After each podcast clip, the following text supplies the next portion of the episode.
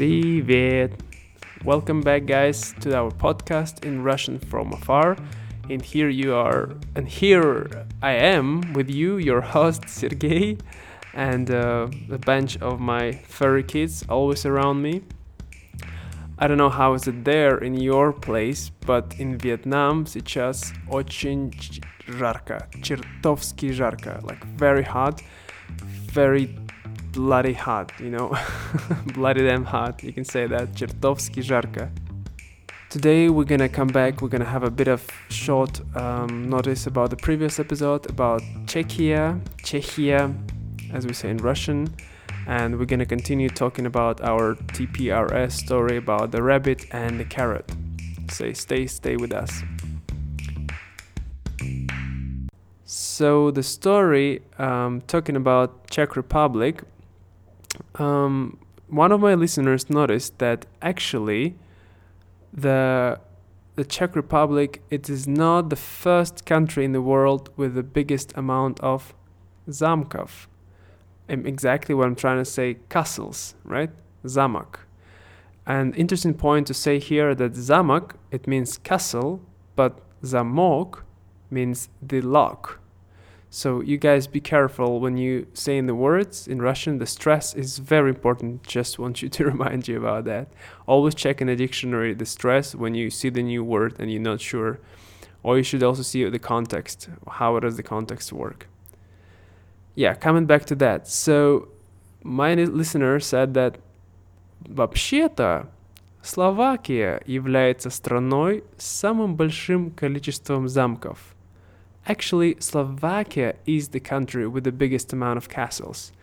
And after that, I was like, okay, whoa, whoa, whoa, let me just check and compare. when I started to li- reading more in the internet, and uh, wow, it gets crazy. There are like, what is exactly a castle? Which, well, which criterion do we think about it, right? There are different like fortresses and castles and tiny military buildings built throughout the history, and there are like Slovakia, Czechia, um, Wales, San Marino, all of these countries above uh, are compete compete between each other for the first place. But what really is, it's it's hard to say. So I'll just leave it for you guys, and let's come back to the our story about the rabbit. So today we continue the story. It's going to be the second it's not to be the second part, it's just like, I'll say, the first page actual story.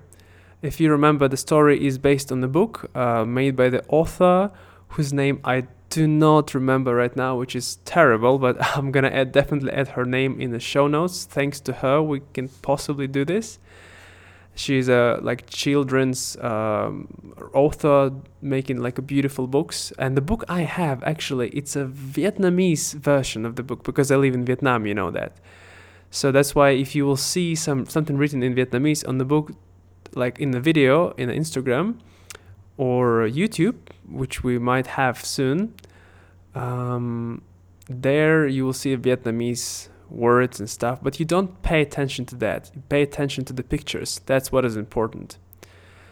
So if you don't remember how do we do TPRS stories, there is a s- certain pattern you need to follow, like uh, steps. First, you listen to the story. Second, you check the vocabulary for the story, try to memorize it more or less, and then you listen to the story again. Thirdly, you listen to the story um, while you read it. You know, uh, there is going to be transcript uh, added to the to the story in the show notes of this episode. And lastly, you li- listen to the story again without anything like you've heard before. And if you can, I mean, I would think it would be really beneficial for you. Try to answer the questions after the story because the questions could be really good to get your uh, comprehension going, you know, to increase it, to make it more working for you. So, without further ado, поехали!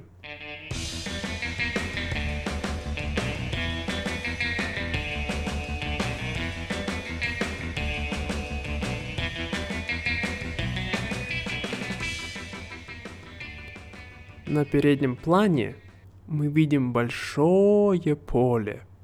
На поле растет морковка. Рядом с полем есть знак. Знак говорит, зайцам нельзя быть на поле. Но зайцу все равно. Заяц ворует морковку на поле. Заяц нехороший. Вдоль поля растут цветы. Цветы белые, красные и синие. На заднем плане есть пять холмов. На одном холме растут деревья. Now prepare to answer the questions. If you're not ready for this, you can rewind and listen to the story one more time. Что мы видим на переднем плане? Мы видим небо? Нет. Мы видим поле? Да. Поле большое или маленькое? Поле большое. Что растет на поле? На поле растет капуста? Нет.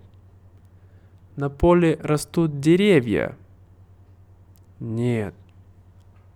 На поле растет морковка? Да. Где стоит знак? Знак стоит на поле или рядом с полем? Знак стоит рядом с полем. О чем говорит знак? Зайцам можно быть на поле? Нет. Зайцам нельзя быть на поле. Да, зайцам нельзя быть на поле. Что делает заяц на поле? Заяц ворует или ест морковку на поле? Заяц ворует морковку на поле. Заяц хороший или плохой? Он плохой, потому что он ворует морковку. Что растет вдоль поля? Вдоль поля растет морковка? Нет. Вдоль поля растут цветы? Да. На заднем плане мы видим поле или холмы. На заднем плане мы видим холмы. Сколько холмов? Три холма? Нет. Шесть холмов? Нет. Пять холмов? Да. На заднем плане мы видим пять холмов. На холме растут деревья или цветы? На холме растут цветы. Это все на сегодня. That's all for today, guys. Hope you enjoyed this story. Remember to check out our Instagram in Russian from Afar podcast, uh, where you can find video about the story. And soon we're gonna create a YouTube channel with more information, more interesting TPRS, and not only videos, which can help you with your Russian. И пока-пока!